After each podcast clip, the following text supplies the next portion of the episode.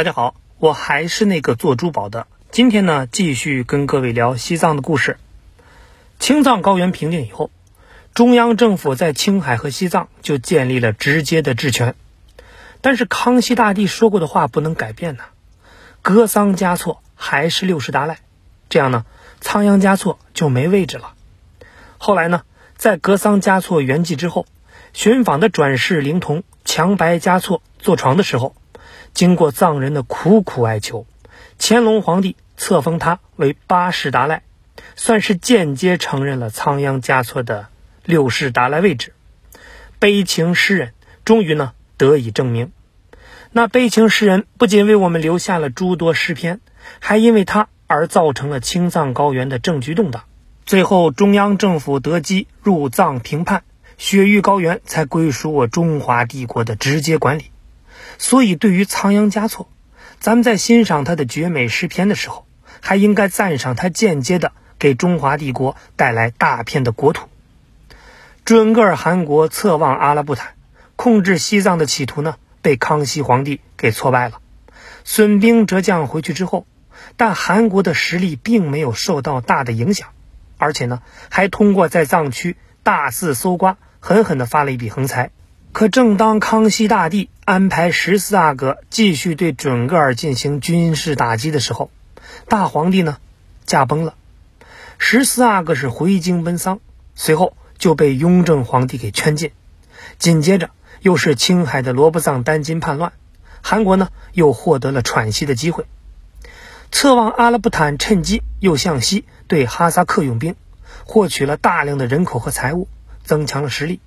又具备了挑战清廷的本钱，但这时候呢，他的身体状况也出现了问题，控制力是逐渐减弱，而他的两个儿子那是互相争斗，在一场说不清的宫斗之中，六十二岁的侧望阿拉布坦离奇死亡，他的大儿子噶尔丹策灵清洗了弟弟和后母的势力以后继位了，准噶尔汗国进入他的最后辉煌——噶尔丹策灵时代。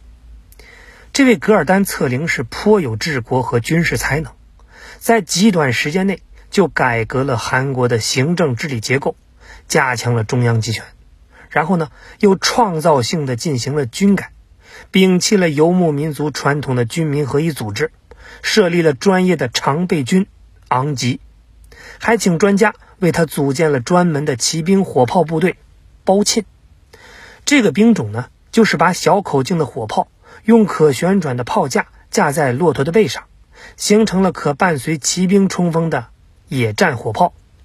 那这在当时可相当于是主战坦克和自行榴弹炮的组合呀，简直就是后世的装甲师。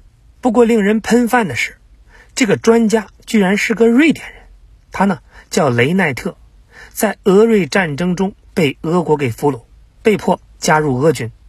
在中亚与准噶尔汗国作战的时候呢，又被俘虏了，然后呢就加入了准噶尔军队。后来他回国，还写了一部回忆录。就这样，准噶尔汗国又迅速强大起来了，再次呢和清廷开战。雍正皇帝就派出了禁边大将军富尔丹远征，在河通沁尔与敌相遇，准军的新版装甲师发威了。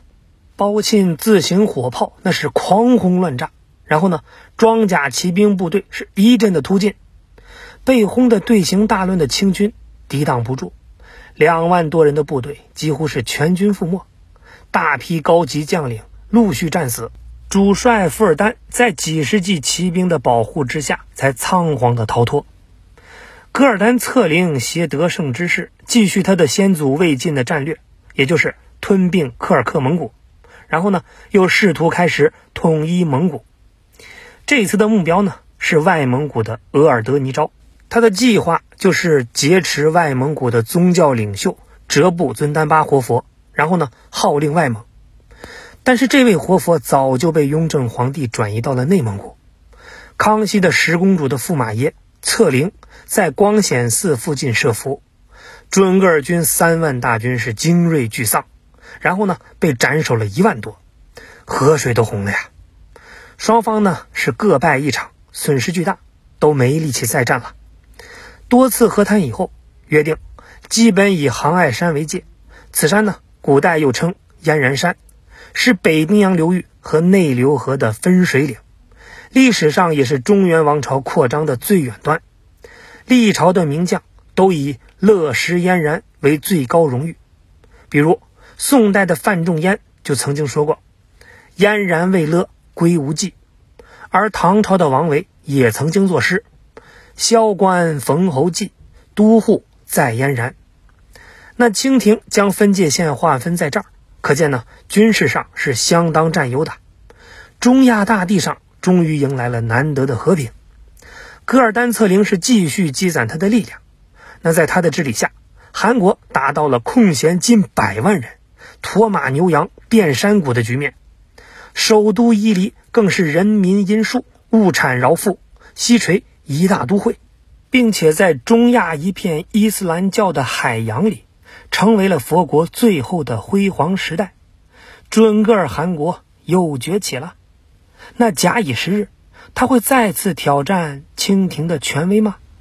哎，此时呢，韩国的一个凶狠的敌人已经在悄悄的接近了，而且呢，一出手那就是绝杀招。